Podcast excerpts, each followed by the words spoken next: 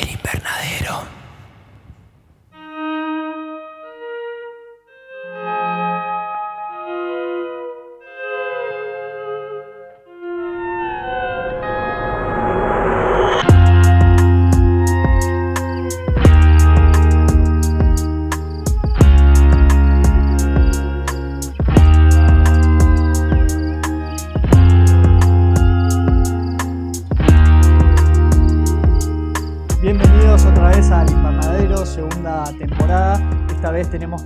Viajar a Irlanda para analizar y discutir The Hole in the Ground, película del director debut, de, es la ópera prima de Lee Cronin, una historia que mezcla mitología celta con los dilemas de la maternidad. Mi nombre es Jesús Allende.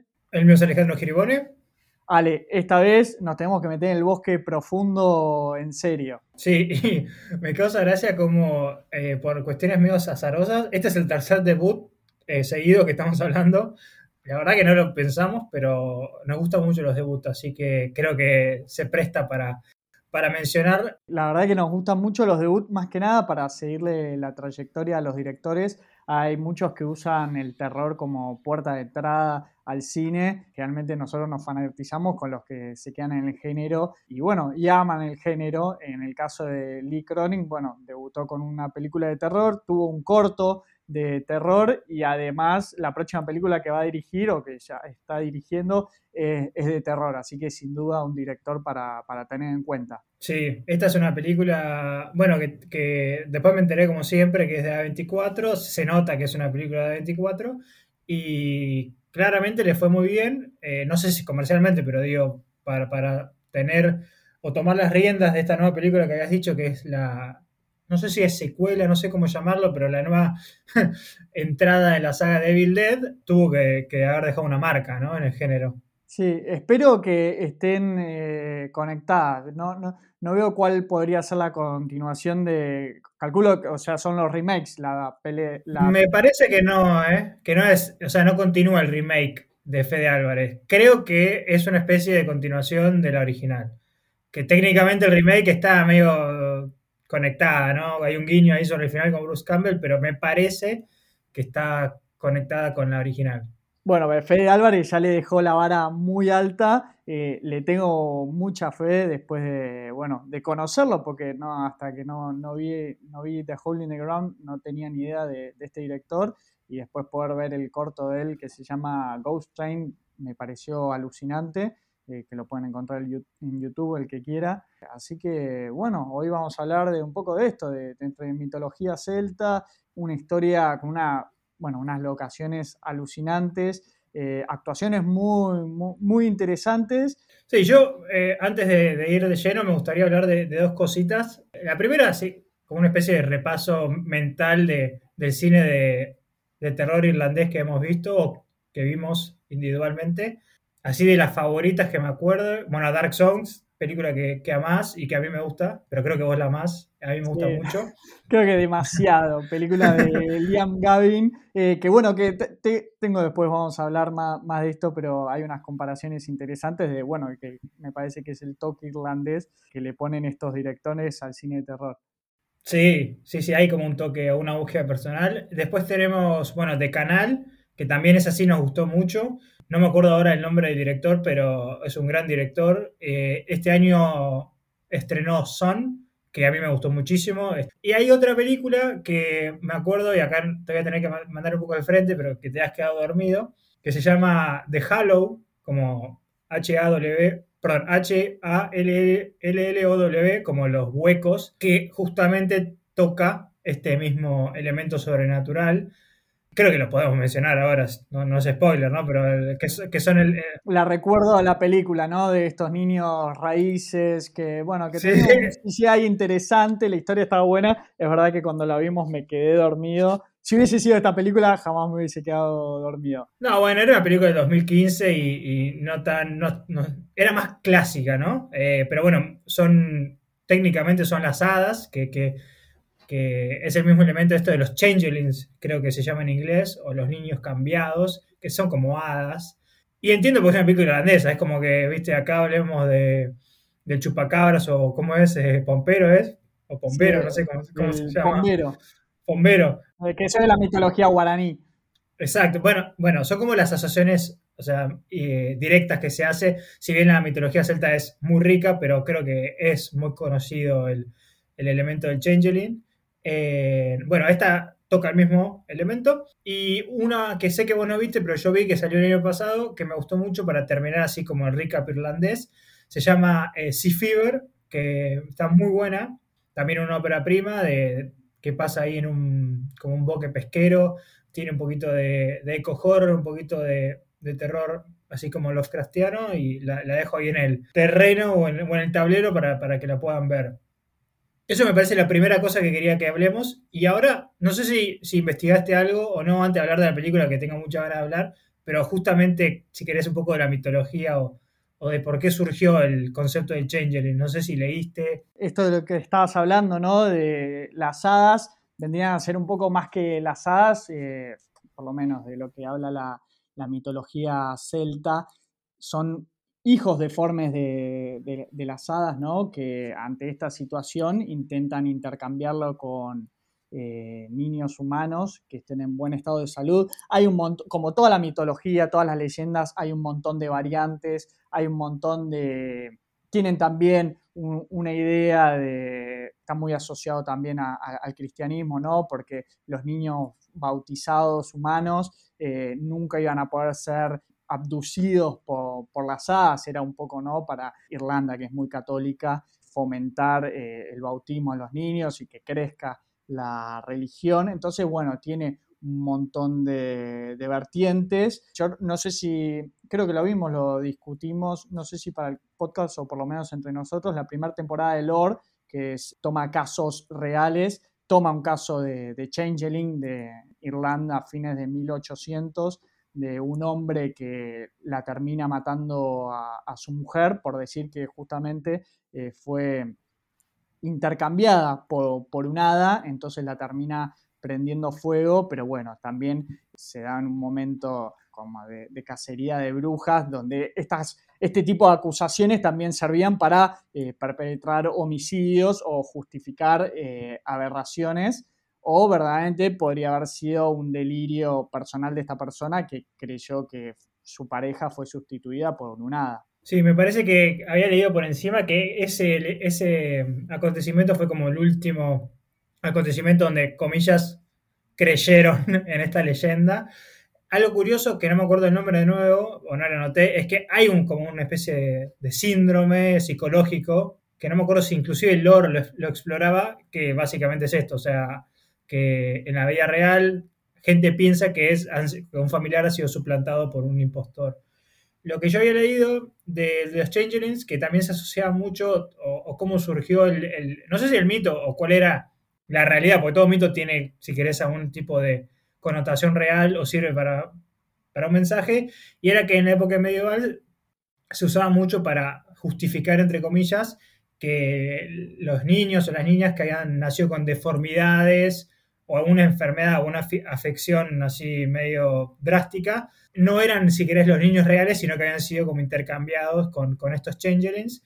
Y también era como una forma dentro de este infanticidio clásico de la época medieval para justificarse o autojustificarse una familia que no podía mantener un niño, no sé, lo dejaba en el bosque para que lo, estos, estas hadas se lo lleven, en vez de, si querés, como realmente entender lo que estaban haciendo, que era dejando morir a, un niño. Pero esas son creo que las cosas más, más interesantes que, que se plantean. Y si bien es un elemento, o es un, una entrada en el bestiario, que nos gusta mucho siempre hablar del bestiario, creo que es de, estos, eh, no sé, monstruos o entidades que presentan una dicotomía muy, muy interesante porque es como que invitan a la paranoia, tipo directamente, porque no puedes confiar, o sea, sabes que hay algo extraño y algo ajeno o alienígena en el sentido de, de, alien, no, no, de extraterrestre, sino alguien que es alienado, alien, de afuera, perdón, lo digo así, eh, pero que esa persona técnicamente es tu ser querido, tu hijo, tu hija, o tu esposo, tu esposa. Sí, ese sentimiento de paranoia te acompaña durante toda la película. Después de verla también te queda como un retazo de ese sentimiento. El síndrome que estabas hablando es el síndrome de Capgras, creo que se pronuncia así. Y de hecho, uno de los últimos casos registrados era este, el que estaba mencionando, eh, el de Bridget Cleary, pero después en 2009 hubo un caso de homicidio también de un marido que mató a la mujer y que la defensa ahora recientemente, o sea, edad eh, siglo XXI, eh, la defensa trajo a colación este síndrome para, justificar el, accionar y que le declararan inimputable al acusado eh, en este caso. Yendo más para la parte más mitológica y saliendo de lo real, que es terrible que esto sucediera, eso es lo, increíble de lo que toma esta película, de que si bien eh, se ampara en, la mitología, te muestra cómo esto puede afectar en el plano real. Y después uno cuando ve la película puede elegir qué es lo que cree que está sucediendo y qué es lo que no, o, si verdaderamente está entrando en la paranoia en la que entra esta madre, que además viene con un trasfondo personal que lo vamos a ir descubriendo de a poquito a medida que, se va desenvolviendo la película.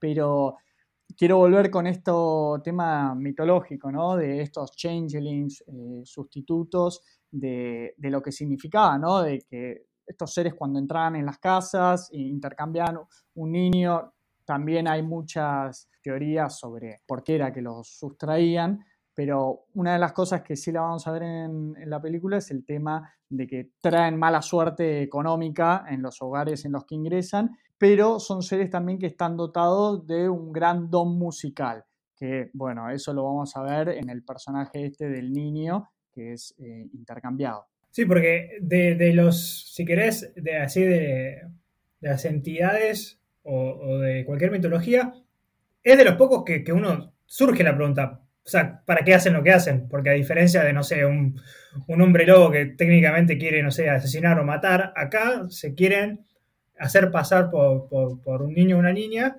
y había leído que era por, primero era por malicia, ¿no? O sea, mera malicia de, quiero ver cómo, o sea, volver locas a unos padres o unas madres. Otro era como todo lo contrario, era búsqueda de amor, ¿no? Amor afectivo.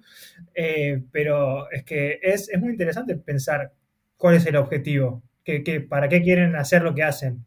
Hay otra teoría también de que se llevan a, los niños humanos para que la especie se siga en el sentido más orgánico, se puedan seguir procreando, dejan a, o sea, sacan del lecho al, al duende, sería abuelada que nació con esta deformidad y lo intercambian por un niño humano hacen crecer, crían al niño humano y después se reproducen eh, con él, mientras que eh, el hada deforme después, bueno, tiene todas sus consecuencias en el, en el plano humano. Yo, de vuelta, me quedo con esto que decís vos, que quizá no, no hay un objeto, no, no, no, lo podemos pensar, ¿no? En el sentido más de, objetivo, de algo así concreto, sino, bueno, lo que son eh, los mitos, estos seres existen y, actúan por propia, puede ser maldad, puede ser capricho, no es que se lo llevan a, su guarida, entonces se alimentan de ellos y verdaderamente no sabemos bien qué es lo que sucede una vez que hacen el intercambio. Y no, esta película no va a tratar de explicártelo. No, porque como todo en los mitos es una línea en un poema y no te queda mucho más que eso.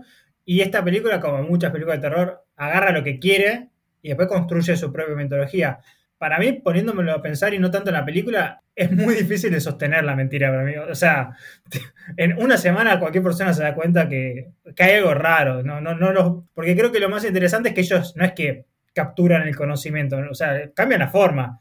Y me parece que en algún momento se van a dar cuenta que, no sé, tiene actitudes muy distintas. Entonces, por eso creo que, que no hay que buscarle un sentido por qué hacen lo que hacen y más, como dijiste, es una fábula, una parábola que se hizo en un momento de la época medieval para, no sé, que no salgan al bosque los niños por, peligro. ¿no? hay que buscarle un, significado a una película, o sea, a un elemento, pero sí a una película que creo que se puede interpretar tanto simbólica como metafóricamente, como realmente dentro de esta fantasía que se crea. Si querés, insertemos dentro de este episodio el elemento del título, que es hay un agujero y qué agujero, que para mí es tanto metafórico como real en el sentido que está la guarida, donde, donde están los, los changelings. Sí, y siguiendo con esto de los changelings, porque actúan casi como imitación de su entorno, no, no vemos que, que como es esto, que... Sí, que hay un raciocinio o algo. Tiene un, gran raciocinio, como que imitan los conceptos básicos, como parece, ¿no? Como para ganar tiempo, porque como bien decís, eventualmente la mentira se descubre muy fácil y a la vez no, porque cómo explicás uno lo que va detectando esta madre y me pareció muy inteligente, porque si bien es una película que conecta por ahí, corregime si me equivoco, si no lo viste de esta manera, con el subgénero de las posesiones, ¿no? Podríamos decir que este sustituto podría actuar de la misma manera que actúa una posesión en un niño en una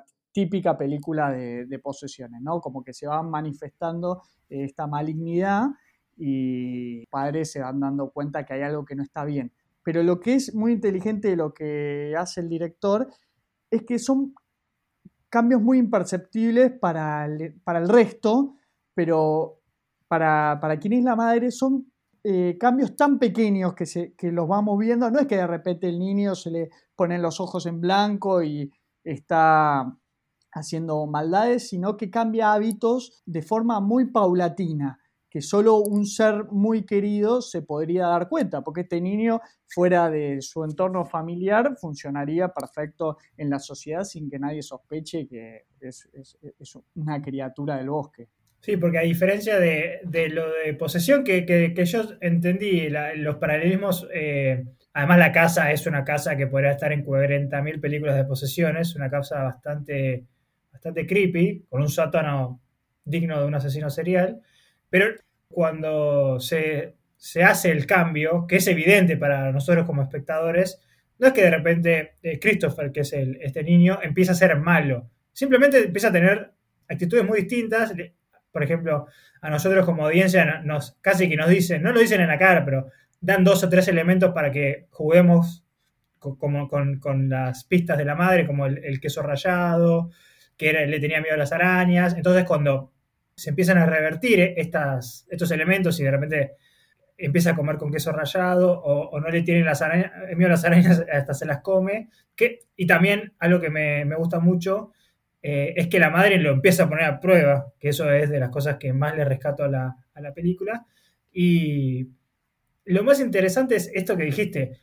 Creo que puedes tener todas las evidencias para un juicio, pero es muy difícil dar el paso para decir, no es mi hijo, ¿no? Porque es casi admitir la, como una falacia dentro de este mundo que supuestamente es la realidad. Por eso los, quienes son víctimas de este intercambio se van sumiendo ¿no? en la locura, la, demencia, eh, la paranoia, la certeza de que, la persona que tienen al lado no, no, es un ser querido conviviendo con una amenaza, pero sin nada en los hechos que, que pueda hacer, más allá que derivar en las consecuencias drásticas que bueno, en la película te lo introduce. Si querés, vamos un poco más a lo que es la, reseña o la sinopsis. Una madre es eh, Sara, nuestra personaje, que se muda con el hijo, ya clichés que nos gustan, mudanzas, pueblo nuevo, remoto, todo lo que significa eh, la mudanza para el entorno familiar, nuevas amistades, nuevo colegio, nuevos vecinos, toda una nueva comunidad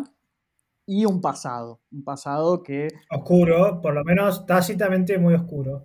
Sí, me parece, al principio te, lo van escondiendo y te van dando información, después eh, hay un punto en donde ya son más bruscos, cuando ya se entendía que era lo que había sucedido, Sara está escapando de una relación abusiva eh, con el que sería el padre del niño que sustituyen, de su hijo, te lo van a entender, ¿no? Entre por lastimaduras que ella tiene, por, el miedo, ¿no? Es, me, hizo acordar un poco al personaje de, Invisible Man, eh, el que interpreta Elizabeth Moth, ¿no? Como que siempre está chequeando en el entorno, está en un estado muy, muy nervioso, pero a la vez intenta mantenerse optimista para, con el hijo. Llega a este pueblo, primer cliché también, de una persona que se le cruza en la carretera, en el camino, y es esta mujer que, del pueblo, una mujer anciana, que fue la primera, o sea, fue otra víctima de este intercambio de, su hijo, que ya en la primera escena le advierte, no, no advierte, sino que dice, no es mi hijo, no es mi hijo, no es mi hijo, que si uno ya leyó la sinopsis, dice, bueno, acá se va a replicar esto en la que va a ser la nueva víctima, que es Sara. Sí, creo que eso también está bueno, de, nunca, te, nunca esconden el, revólver, ¿no? O sea, desde la premisa que sabemos, eh, o la sinopsis sabemos cuál va a ser el elemento, y si no, a los tres minutos de película, después de un gran, una gran referencia a Shining y a Kubrick, te plantean el, elemento este de, que van a ver este intercambio, ¿no? De, de los con el hijo y creo que también el intercambio per se pasa a los 20 minutos o 25 minutos. Eh, algo que me parece interesante y que lo vamos a ir hablando conforme lleguemos a, la parte más del nudo de la película es que eh, después cuando la terminas de ver entendés que esa escena del carnaval tiene como un poquito más de, simbología o, de implicancias con el tema de los espejos y como de, la distorsión de, de, la imagen y todo lo que hablabas de la relación abusiva, que, también al principio no te queda muy claro, o sea, se está escapando, no sabes si se divorció, si se murió el padre. Eh, a mí esta si película... Eh, si lo mató en defensa personal, no sabemos si vivo o muerto. A mí esta peli me hizo acordar mucho a Babadook, porque habla mucho de, primero de, del temor de, ser padre o ser madre, eh, de esa nube negra de ahora estoy sola y cómo hago para que, por ejemplo, mi hijo no se convierta en el hijo del, padre, ¿no? Porque vemos que, me, acuerdo en esa, esa, como ese berrinche que, mata a la araña, capaz ve ahí esos posibles brotes de, no sé, de, ira. Ahí estoy extrapolando porque ni siquiera sabemos cómo se llama el padre, pero claramente es violento. Entonces, esos son, elementos muy interesantes y después sí, cuando ya eh, vemos el, cambio, que de nuevo ni siquiera nos tiene que mostrar, ya sabemos que ha sido cambiado eh, Christopher, y también pueblo remoto, ella está... Eh, esto es lo que me gusta porque combina los tropos clásicos con un guion inteligente, y ahí me parece tres elementos fundamentales que tiene esta película. El primero son actuaciones muy buenas o de primer nivel, tanto de, de la actriz que hace de Sara, que tiene que hacer un montón de cosas, tiene que vendernos que realmente está muy como dolida, muy angustiada, también vendernos su paranoia, vendernos que realmente está convencida de que Christopher es otra persona o, no es su hijo. Y también Christopher eh, en, esto, en este apartado de hijos o niños creepy lo hace muy bien. Eh, no llega a los niveles de Good Night Mommy ¿no? con los, los austríacos, pero está bastante cerca. Me sacaste ahí la, palabra de la boca, coincido con... Eh, bueno, con el paralelismo con eh, Babadook y justamente también iba a traer a colación que el personaje de Christopher, el, niño abducido, eh, antes de ser abducido, porque bueno, después ya va a pasar a ser eh, una, entidad, entonces no podemos hablar de la personalidad de, ese personaje. Sí le encontraba muchas cosas de cómo tratan Severin Fiala y Verónica Franz, que son los directores de Good Night Mommy, que mencionaste, y también de, de Lodge, a lo que es la inocencia y lo que es eh, esa crueldad que hay en los niños, ¿no? Y esa eh, escena que brevemente mencionaste de la araña, que es cuando, bueno, Christopher manifiesta su temor por las arañas, que la madre encuentra una araña, eh, se están mudando, obviamente hay polvo, mueven muebles, están en una casa en mitad del campo, o sea, si no es una araña, es una serpiente, puede ser cualquier tipo de, de, criatura, lo que aparezca ahí del campo, encuentran una araña y la madre tiene una actitud más compasiva y la saca ¿no? en un frasco y la libera.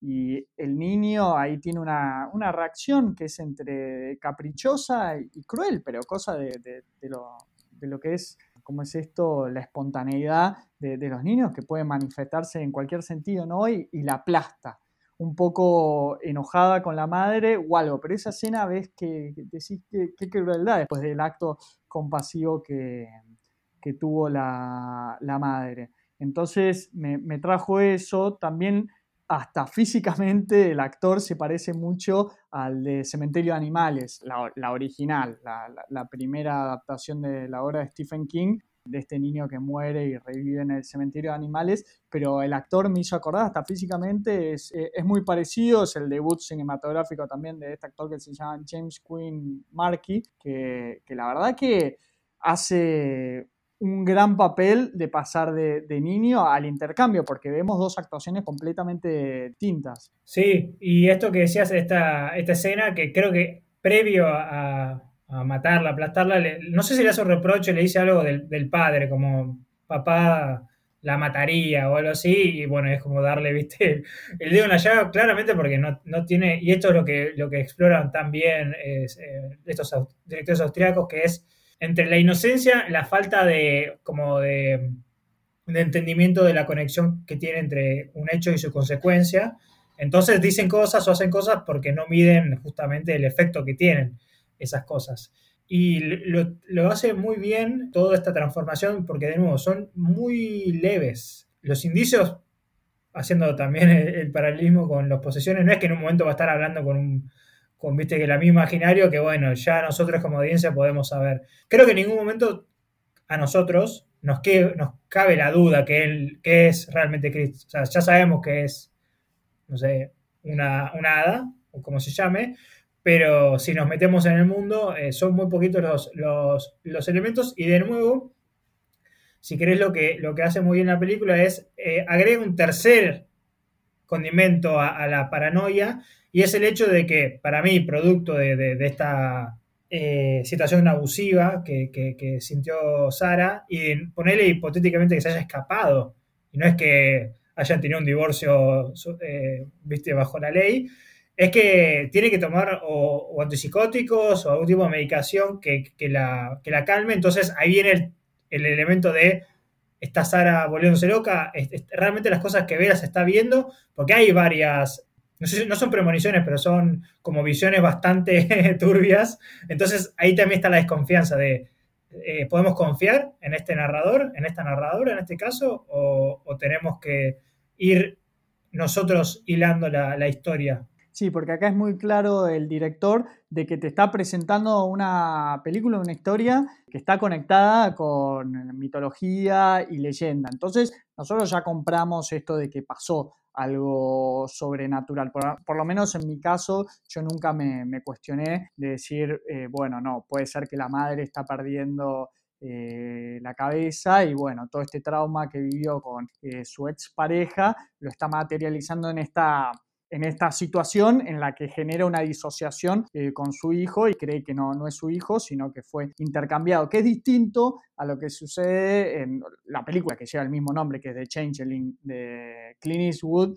que trata un caso real donde hubo un intercambio de, un niño, al que no la vio la recomiendo eh, muchísimo porque trata este mismo tema, pero bueno, en un caso que, eh, es real. Acá tenemos un montón de indicios desde, bueno, ya hablaste de la gruta, este, de Hole in the Ground, que es como un, claro en mitad del bosque, ¿no? Un vórtice de, tierra donde parece que se estrelló un meteorito. Tiene unas características me parecieron muy bien pensadas, ¿no? Parece un esfínter, ¿no? Como si fuese el ano del planeta Tierra que secreta mierda y, porquerías y suciedad y creo que nada nada bueno puede salir de ahí, ¿no? Digo, lo primero que pienso es como tiene un aura eh, muy, muy maligna, eh, acompañado obviamente por, la música y por la vibra que le genera a los personajes, justo tienen la mala suerte, pero si no, no tendríamos la, película de que se mudan justo ahí cerca del cráter.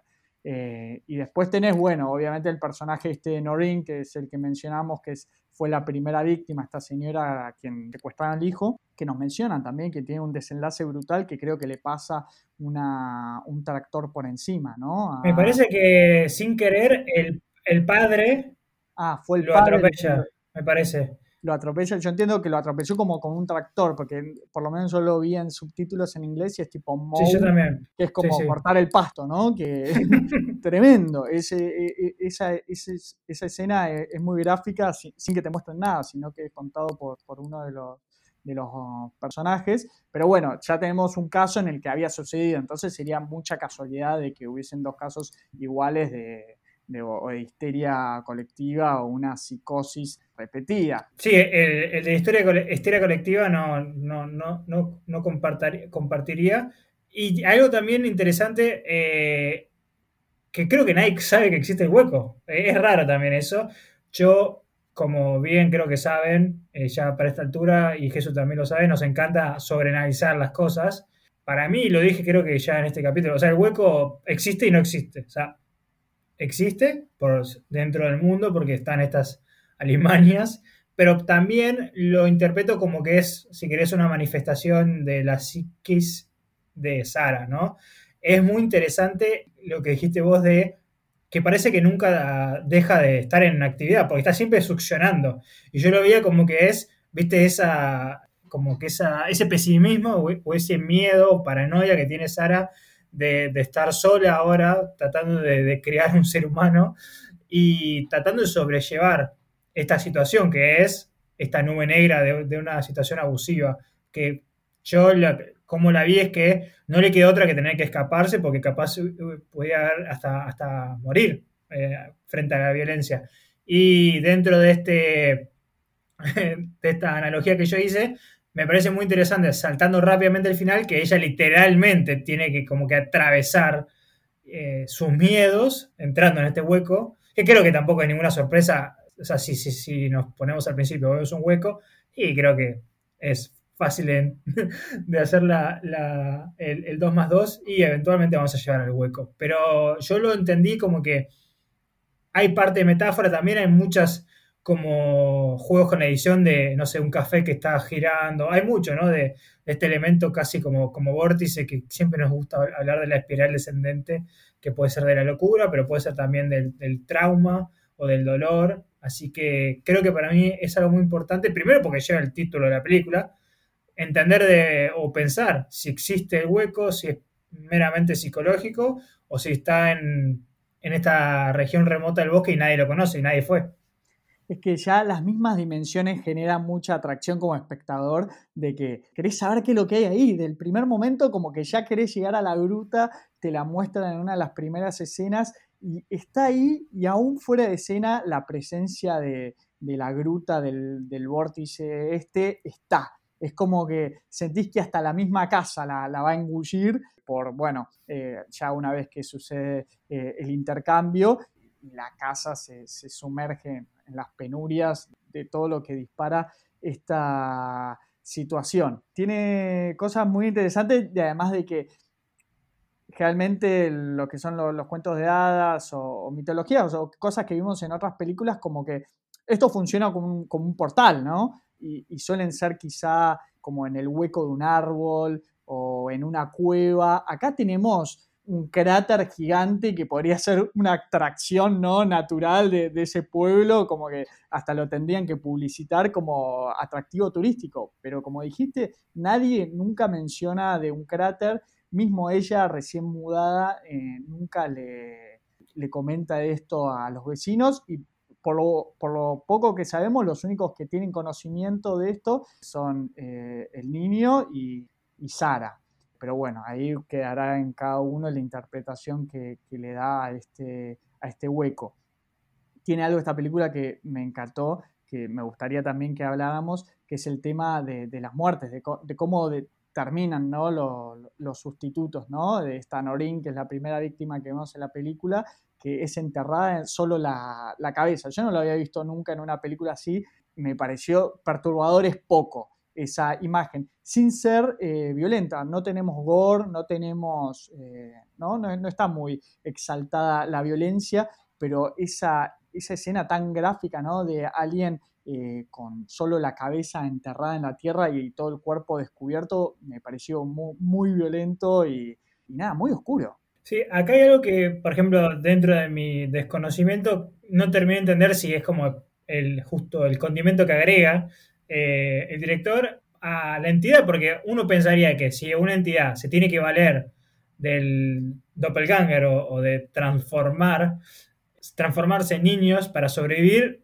es porque no tiene capacidad de supervivencia. Pero estos son Superman, o sea, tienen bastante fuerza. Entonces, ahí es cuando digo, salgan a conquistar la tierra. Creo que si salen ahí a matar van a, van a, van a tener eh, más, más chances porque no lo vemos acá, pero lo vamos a ver después. No sé hasta qué punto tienen fuerza, pero bueno, pueden lanzar a mujeres a, través de, de, un, De un cuarto. Eh, no sé, de, un cuarto. Y, la muerte, eh, que me parece también muy, muy drástica, eh, dramática en realidad, porque bueno, me imagino la, el, asfixia y la, si querés, la, la ansiedad de querer salir y no poder, porque no es que creo que te noquean, directamente te, te tiran ahí viva y, y, tenés tanta tierra encima que no puedes, no puedes salir. Y uno podría entender que, bueno, es matan como saben vivir, ¿no? Porque ellos viven dentro de estas madrigueras o este, casi que parecía un upside down, ¿no? Como Stranger Things, porque era como una, o sea, no era lo mismo, no era la Tierra da vuelta, pero era como un lindo nivel de catacumbas, porque también, eh, como dijiste vos, esto debería llamarse el pueblo del hueco, ¿no? como en Springfield, parece un hueco que, lleva a la, Tierra, al, viaje al centro de la Tierra de Julio Verne. Pero sí es muy interesante la forma en que matan. No, y tiene un simbolismo muy grande porque lo, primero que pensé, porque es entre humillante también, ¿no? Cómo queda el, cuerpo desplegado y, la cabeza enterrada, pero lo primero que pensé, ¿no? Es un avestruz, y eso, viste, es como, viste, la típica metáfora de, cuando uno se esconde de los problemas, ¿no? la figura de, del avestruz, creo que el ñandú acá en Argentina, eh, el ave argentina hace lo, lo mismo, que es meter la cabeza o la expresión, ¿no? Meter la cabeza debajo de la tierra, ¿no? De tratar de olvidarse de los problemas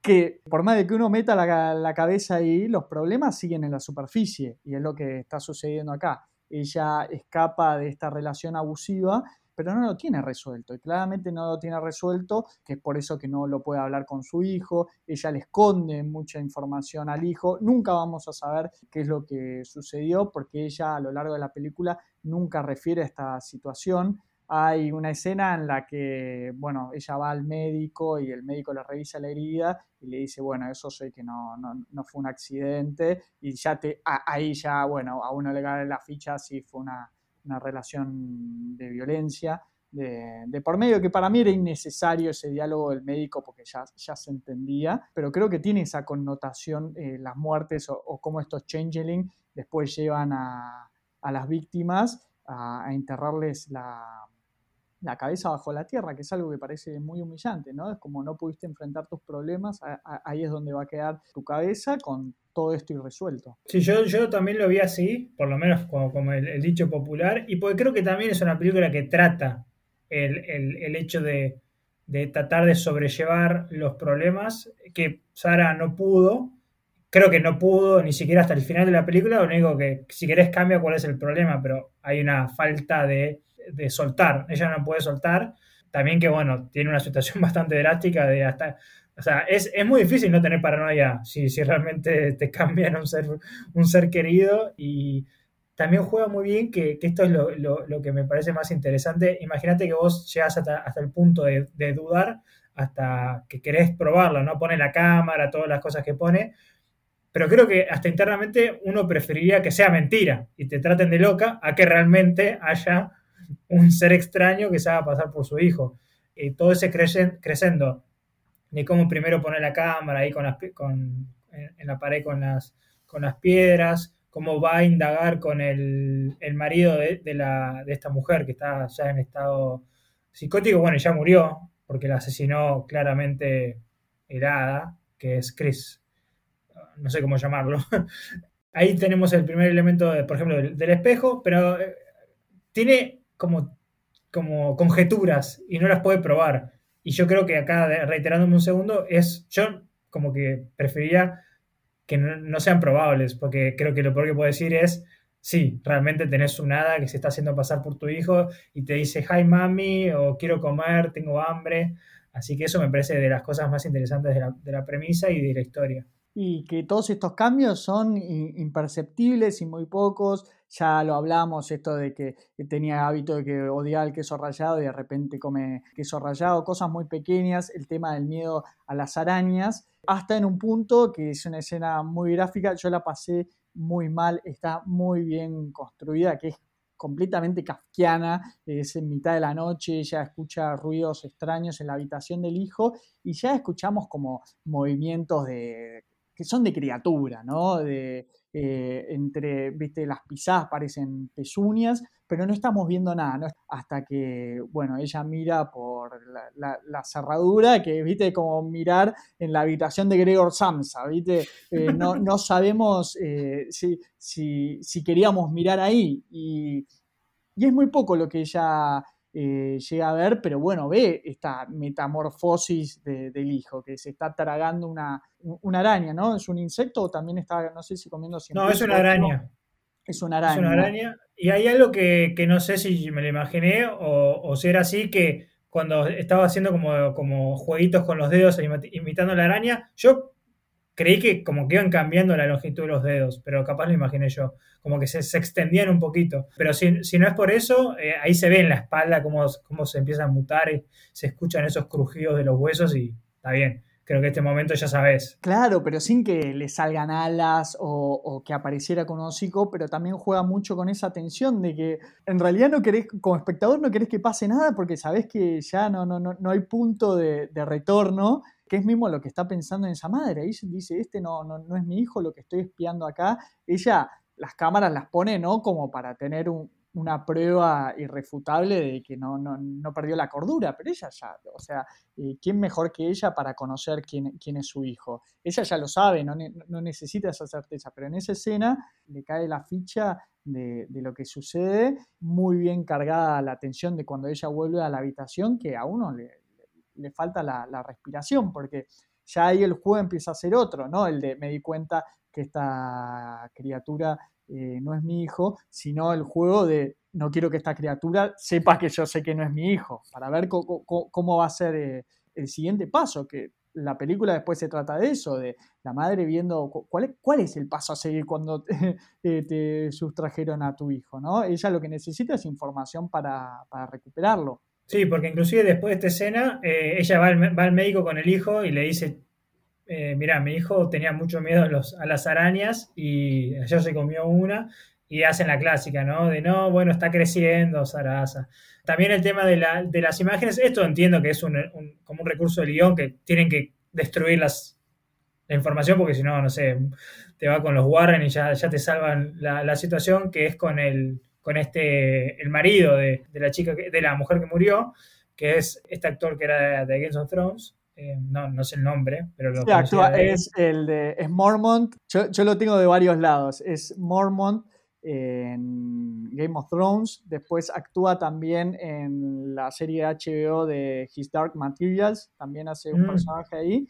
Y después también lo tengo para los que se quieran salir del terror y una serie que recomiendo muchísimo, muy graciosa, muy linda y también inspirada en hechos reales, que es The Darrells. Ahí actúa, hace de, un capitán borracho, un personaje muy divertido. Este actor se llama James Cosmo, que es muy bueno. Sí, y entonces acá creo que es lo que ya hablamos un poquito, que es, ella le muestra algo que creo que no lo vemos muy bien, que es prueba irrefutable de que algo pasa y él prefiere encerrarse en la, en, la, premisa de que la madre, de, o sea, su esposa, difunta esposa, estaba loca, a aceptar que realmente le, le, quitaron al, al, niño, o bueno, todo el trauma, de, dijimos que, no me acuerdo ahora específicamente si él lo mató, o lo mató un tractor, o lo que sea que sea, pero bueno, eh, acá es donde viene esa dicotomía entre como que aceptar la premisa o seguir, no sé, indagando por el mero hecho de indagar porque sabes que hay algo que está, que está mal. Me parece que después de este elemento, no sé si hay muchos más, como muchas más pruebas que le hace a, este Christopher Doppelganger, que me, acuerdo únicamente de que en un momento te das cuenta que eres popular y de las cosas que la película te, te, indaga es que es un chico nuevo, que es muy... Introvertido. Sí, introvertido, ahí está, introvertido. entonces le, cuesta hacer amigos y creo que hay uno que le hacía, no sé si bullying, pero que lo cargaba y curiosamente ahora es como, no sé si mejores amigos, pero son buenos amigos.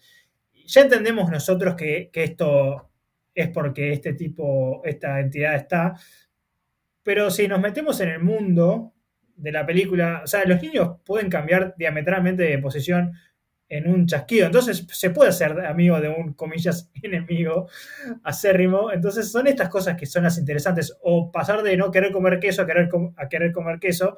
Digo, puesto en papeles, o sea, no lo podrías hablar un tercero porque ahí sí te tomarían de loca. Y esto creo que es lo más eh, jugoso que tiene la película y que tiene el concepto de los changelings. Que si no sos la madre, no entendés como ese peso que tiene ese cambio. O sea, es mucho más importante de lo que parece. Bueno, pero acá hay un elemento que saca directamente el director de la mitología eh, celta, lo hablamos al principio, que es también el cambio este drástico de que tiene de que de repente su hijo es un ser muy musical, eh, pasa a mm. ser el, el protagonista en, el coro y ahí tenemos una escena, a, mí verdaderamente me, encantó, ¿no? De todos los niños cantando en el coro, después él tiene su solo y hay una especie de como que de conexión entre la madre y el sustituto, donde ella está viendo la performance de su hijo intercambiado, donde todavía no le puede decir a nadie que fue intercambiado porque obviamente iba a ser tomada por loca, y desaparece el público y es como que este ser le está hablando directamente a ella. Un poco entre burla, eh, no sabemos si maldad, ya dijimos esto de que no, es, es como también, viste, los dioses griegos, ¿no? Actúan porque actúan, porque son seres, viste, con otra naturaleza, pero no, no, no, no hay un objetivo particular. Pero en esta escena se da como esta conexión en la que están teniendo un diálogo sin hablar, en donde él está eh, mostrándole todo ese talento musical que tiene para dejarle claro de que vino a reemplazarlo a, su hijo y que no se va a ir a ningún lado. Sí, yo no sabía esto de, de, estos dotes musicales que tienen en, las leyendas. Pero sí, es, muy interesante esa escena. Primero porque, de nuevo, tenemos siempre la, posibilidad de que ella está imaginándose todo, porque, bueno, como todas estas películas que son más psicológicas, hay una progresión en que ella está cada vez perdiendo más, la, si querés, la, la, conexión con la realidad y juega este juego muy interesante, que no me acuerdo si inclusive hacen como una especie de, de cambio con la, con la letra de la canción, o la canción hace alguna referencia con el hueco, o con el hecho de ir al bosque, había algo que, me, hacía, me hacía ruido, pero esta ya me parece que es la primera vez que le dice a otra persona, que creo que era su jefa, cuando como se va del, auditorio, ese no es mi hijo, como que ya lo, lo exterioriza, y a partir de acá es cuando pone en práctica algún tipo de plan para obtener información o apresarlo porque también es muy difícil. ¿Qué hago con esto? O sea, ya sé que no es mi hijo. ¿Cuál es el siguiente paso? ¿Dónde está el tutorial? Y acá, de vuelta, todos los caminos llegan a Roma, todos los caminos llevan, los caminos llevan a la gruta, al hueco de Hole in the Ground, que es el, título de la, de la película, donde ella va a buscarlo de manera también muy improvisada, ¿no? Creo que ya envalentonada por lo que es la situación, pero no, no va más, más que con una linterna a buscarlo y, ahí por fin nos podemos sumergir eh, en este mundo de... Yo me, hizo acordar mucho también la película El Descenso, que tiene estas criaturas no medias diabólicas entre grutas y, cavernas, pero bueno, acá también está muy presente como la tierra y las raíces y el desmoronamiento, que bueno, tienen todas esas facetas eh, metafóricas que analizaste vos, que me parecieron eh, muy acertadas, pero bueno, van a, lo que es el nido de, de, estas criaturas, a encontrarse con estas hadas y, se podría encontrar con cualquier cosa. Yo ahí me, imaginé que me iba a encontrar ¿no? como un capullo, una especie de, ¿no? de gran araña que cultivaba, porque para qué era que se llevaban esos niños, no lo vamos a saber. La película no trata de responderte eso, sino contarte, bueno, esta historia de, maternidad y, lo que puede hacer una madre para, para recuperar a sus hijos, aun cuando la situación supera lo lo mundano, ¿no? Lo, lo, racional. Acá ella no está actuando con racionalidad, porque si hubiese actuado con racionalidad no lo iría a buscar, sino que diría, bueno, no, mi hijo no, no fue suplantado, estoy sumergida en una paranoia, pero bueno, necesita ser irracional, que es trascender los límites para poder eh, recuperar a, a, su hijo. Y acá es cuando se enfrenta, bueno, a las hadas, que me gustó mucho el diseño de, de, las criaturas, te las muestran poco, me pareció bien, pero yo estaba, ya, estaba con ganas de, ahí de, ver algo eh, más sobrenatural, ¿no? Ya me amagaron en la escena donde ella lo está espiando al hijo por la cerradura, eh, donde no, no, llegamos a ver nada, y acá sí por fin podemos ver a las criaturas. Sí, porque hay una escena previo a esto que es cuando, bueno, ya tiene su enfrentamiento, ya, ya le dice al hijo que no es el hijo, bueno, y el hijo, bueno, la entidad le intenta matar, la intenta encerrar, eh, encerrarnos, tapar con la, con la tierra. Voy un poco rápido para, para llegar a la, parte más interesante y ella le había dado previamente su comida favorita, que acá también lo interesante es que le puedes plantar, plantar muchas trampas, porque veo que ellos tienen que responder todo que sí, porque no tienen el parámetro de qué cosas les gusta, qué cosas no les gustan, entonces le da un plato de fideos y le pone estos somníferos que ella estaba tomando.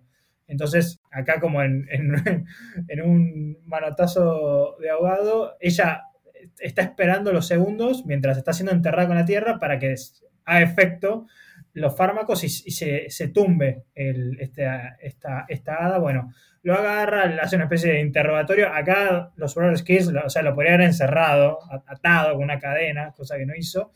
Pero bueno, lo que quería decir era, en un momento estos como mandan una especie de, de grito medio gutural para llamar a, a, la madriguera. Y ahí es cuando, no sé, dice, bueno, hay un sonido ahí, voy como con instinto maternal a la madriguera a tratar de encontrar a mi hijo que lo encuentra Acá de nuevo no hay ninguna utilidad porque están ahí como los cadáveres de los niños. O sea, lo dejan ahí, no hacen mucho más. Y acá es donde vemos la, la, entidad, como bien habías dicho, que creo que de nuevo esta es una clásica película, no va a tener mucho presupuesto. Están bien el diseño y, y tiene sentido con, con, qué es lo que hacen. O sea, no tienen cara, no tienen, no tienen ojos. Creo que cuando gritan tienen como un, un agujero, paradójicamente, en la cara. Y es muy creepy cuando en un momento uno la agarra y se transforma en ella. Creo que los tiene que tocar, aparentemente y ahí ves como el, poder que tienen este, estas alimañas de, de, poder, son como espías perfectos en cierto sentido.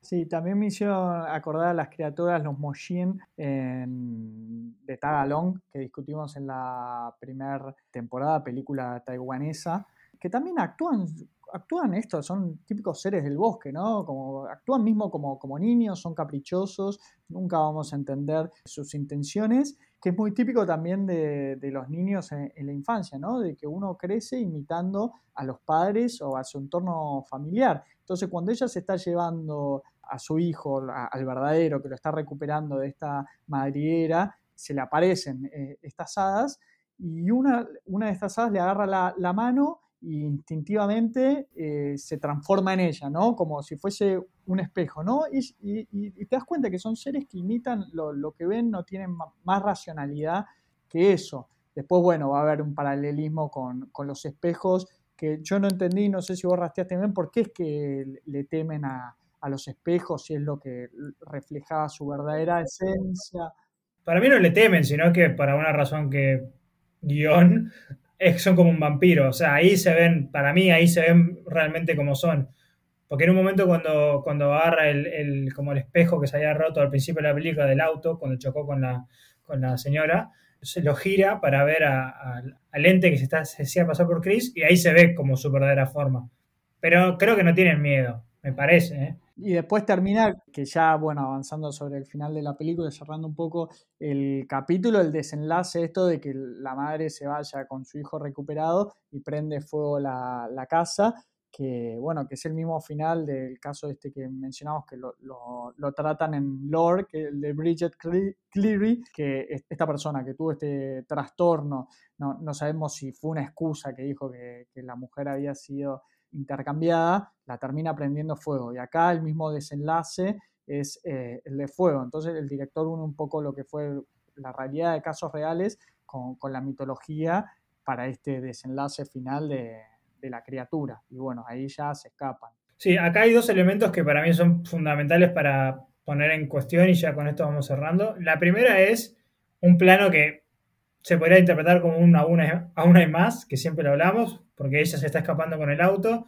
y vemos que, el hijo que todavía estaba inconsciente, como que mira a cámara y hace una mueca un poco de, sonrisa. Acá me parece como muy difícil de creer que mientras ella la estaba yendo a buscar, ese grito que le pegaron los, las hadas es, che, transformate en el hijo y que te lleve, pero bueno, todo puede pasar.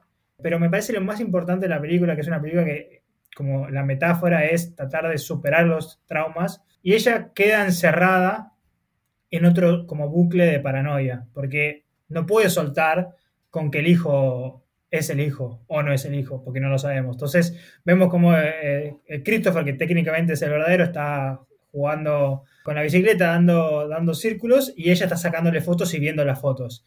mientras está en, un cuarto lleno de espejos hasta más no poder.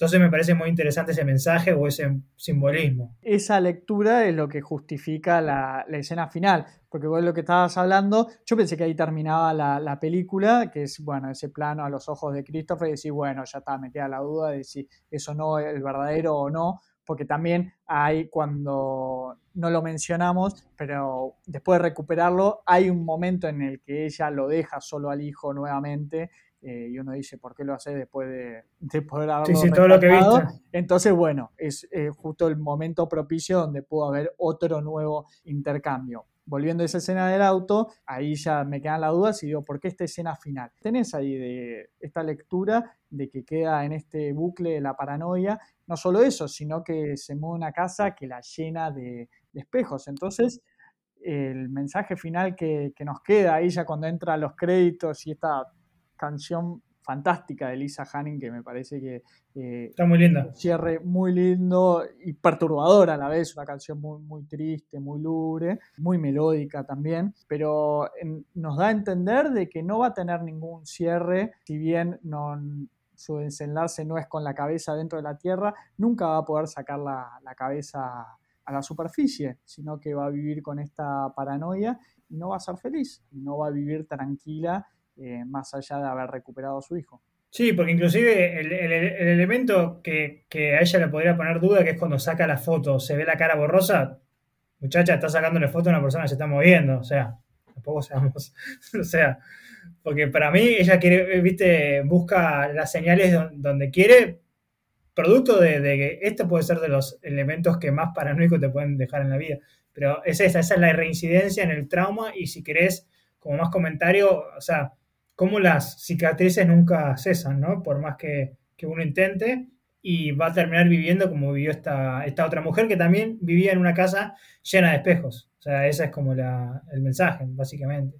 Esto fue The Hole in the Ground, el debut cinematográfico de Lee Cronin, un director que probablemente lo vamos a retomar en el momento en que se estrene su próxima película, que continúa la saga de Evil Dead, a, ver si puede estar a, la altura de lo que es el legado de Sam Raimi. Así que Ale, ¿nos querés recordar las redes? Sí, nuestro Instagram es Invernadero Horror, ahí nos pueden escribir, estamos súper activos y nos encanta ahí tener comentarios, saber qué les parecieron estas películas o, mismo el capítulo. Así que estamos súper eh, abiertos a cualquier tipo de comentario o consulta. Así que bueno, ya estamos súper contentos y seguimos en estas exploraciones. Ojalá el próximo capítulo ya no sea otro debut, pero por lo menos eh, también venimos haciendo ping-pong de subgéneros. Así que vamos a ver con qué nos tocamos, nos topamos el próximo capítulo y me voy con esta idea triste, lo que eh, dijiste, ¿no? Cicatrices que no cierran, creo que es la, gran premisa de esta película que discutimos hoy. Los esperamos hasta la próxima con mucho más terror. Mi nombre es Jesús Allende. El mío es Alejandro Giribone. Chau, chau. Chau, chau.